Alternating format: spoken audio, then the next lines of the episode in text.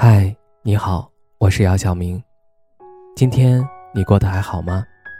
今晚有个故事想分享给你，愿我的声音能够温暖到你。听完故事早点睡，晚安，长夜无梦。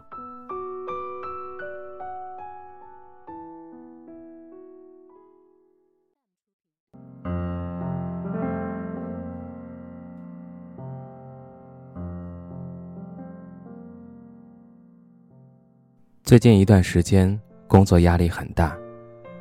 我经常会在地库里多待一会儿再回家，因为手机没信号，微信不会弹出消息，电话也不会响。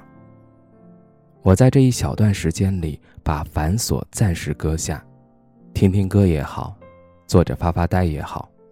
我想，可能这也是很多人的解压方式之一。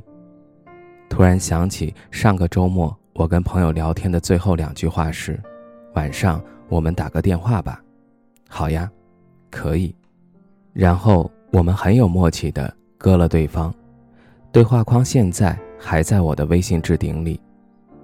成年人的世界里总是有很多突发的事情和情绪，有些困难会在你正开心的时候突然砸来，打乱你的计划。有些压力也完全不会在意是否你手头里的事情已经焦头烂额。压力攒到一定程度，会觉得自己真的已经坚持不下去了，但是忙着忙着，熬着熬着，日子也就继续过下来了。其实我们都是一样啊，先撑住，再追寻，先好好活着，再努力生活。之前我在知乎看过一个特别扎心的问答：火车硬座和卧铺相差近一百元，为什么会有那么多人选择硬座？高赞回答产生在二零一九年，那个时候女生二十一岁。她说：“我每个月去看病就是一个人坐深夜班的硬座，到了就天亮了，又省了车费，又省了房费。”凌晨火车站地上躺着省钱不住宾馆的人，深夜的火车里总是空荡荡的卧铺和满满的硬座。这个世界上本来就有很多人的时间和舒适度比金钱廉价。众生皆苦，有些人光是为了活着就已经拼尽全力了。平凡如你我，谁又没被生活刺痛过呢？回答的那个女孩子。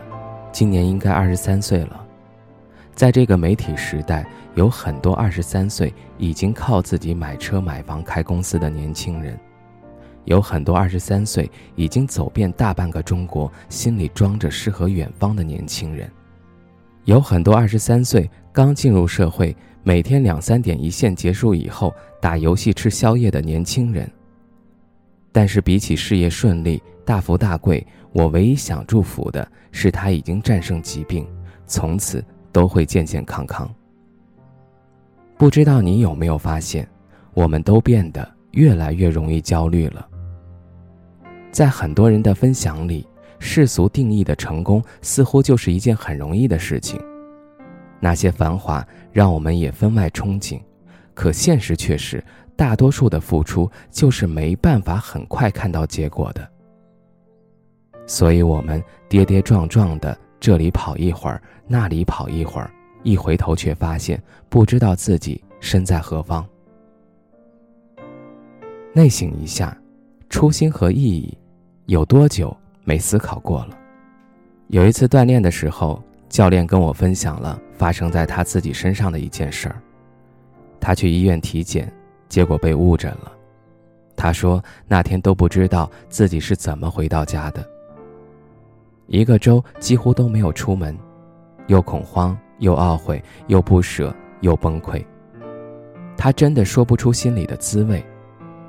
就想着如果还有救，哪怕什么都不要了，以后就每天当个乞丐，在街上打发时光都是好的。还要什么加班涨薪？要什么前途似锦？命运的玩笑开到自己头上的时候，唯一的念头就是活下去。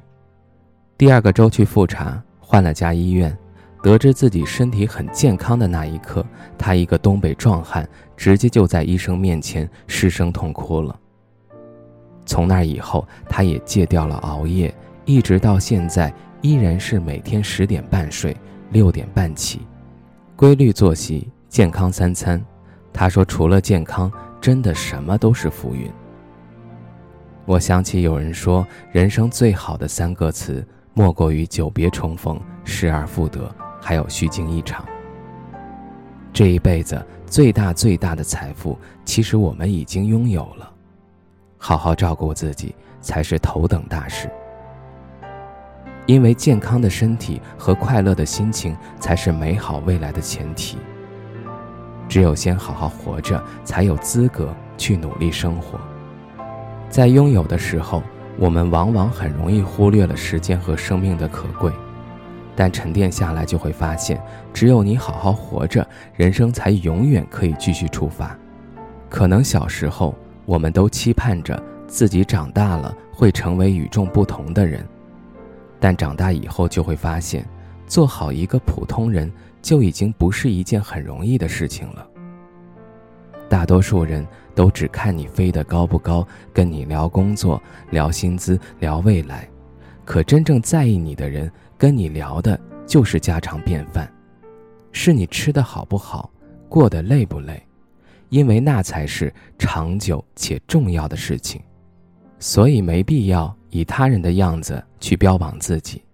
你有你的生活，有你热爱的方式，你未来的答卷只有现在的你自己能凸显。